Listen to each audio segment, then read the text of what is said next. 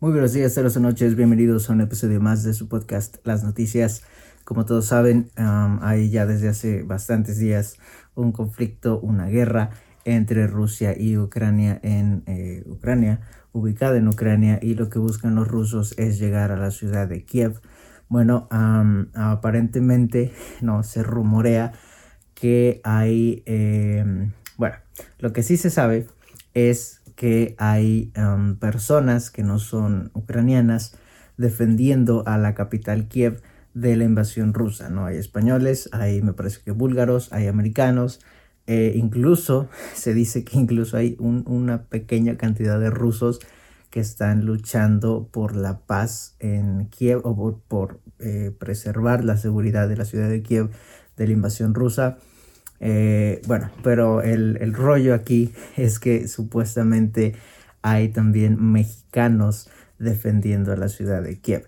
Como todos saben, la semana pasada el, gobierno de Andrés Manuel López Obrador mandó a un helicóptero de la Fuerza Aérea Mexicana a rescatar a los mexicanos que estaban en, eh, en Ucrania y los, eh, el avión pues por seguridad no pudo aterrizar en Ucrania, sino que aterrizó en Bielorrusia y en Bielorrusia pues se vieron con todos los mexicanos y pues ya de ahí eh, se los trajeron para acá, ¿no? Hicieron diferentes escalas, fue noticia nacional, eh, pero lo que hoy es noticia es que aparentemente no, no se ha confirmado, no, por lo menos la Secretaría de Relaciones Exteriores a través de Marcelo Ebrard, que es el titular, dijo que ellos no tenían ningún conocimiento de que algún mexicano eh, esté como que en combate ¿no? en la ciudad de Kiev.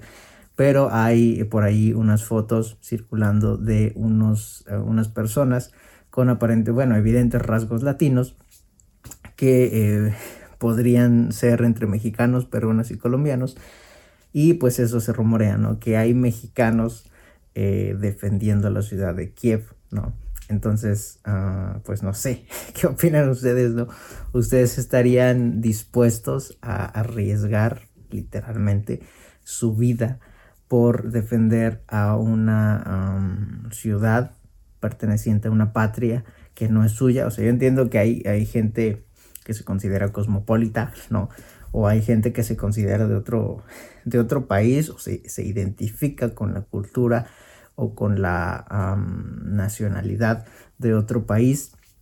Tal es el caso pues de algunas personas que les guste mucho la cultura ucraniana y pues sean eh, eh, partícipes de esto, pero a tal punto de llegar a arriesgar su vida, pues no sé, no, no cualquiera, no. Incluso los soldados de nuestros países, pues no cualquiera está dispuesto a, a ir a la guerra no, incluso los que, los que están entrenados para esto, no, incluso el ejército mexicano tiene una fuerza especial, que son los gafes, que son los que en, un eventual evento de guerra o en, el... Eh, cuando un país amigo de México le solicite ayuda militar, van a enviar a ellos a la guerra porque pues para eso, para eso ganan más esos vatos, ¿no? Pero mexicanos civiles estén arriesgando su vida, vaya, de otros países, no solamente mexicanos, ¿no?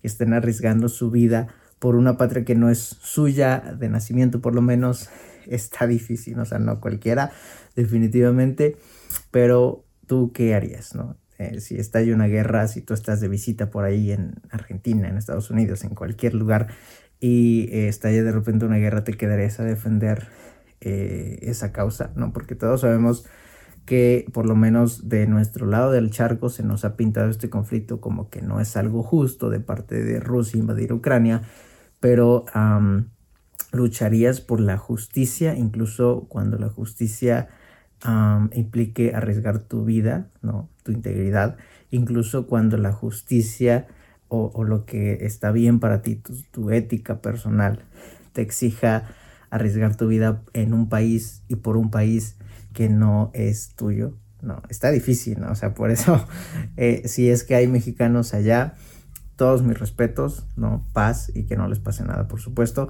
pero eh, no sé, no, definitivamente que no todos estaríamos dispuestos a hacer ese sacrificio y, eh, o sea, no, no, no son suicidas ni nada, ¿no? Simplemente si es que hay mexicanos allá, eh, no sé, ¿no? La sociedad mexicana, los mexicanos somos muy calentones, ¿no? Pues ya vieron lo que pasó en el estadio entre Atlas y Querétaro, que se agarraron por culpa del fútbol, ¿no? Cuanto más se calienta un mexicano, el temperamento de un mexicano, cuando hay una causa injusta y ellos se identifican con esa cultura, ¿no?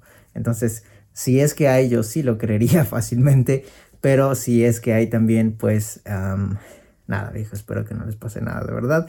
¿Y ustedes qué opinan de estos vatos, no? Si es que estos cuates de la foto son mexicanos, eh, pues no sé, ¿no? Te atrevería, o sea, está perro, ¿no? Porque en cualquier momento te matan así literalmente.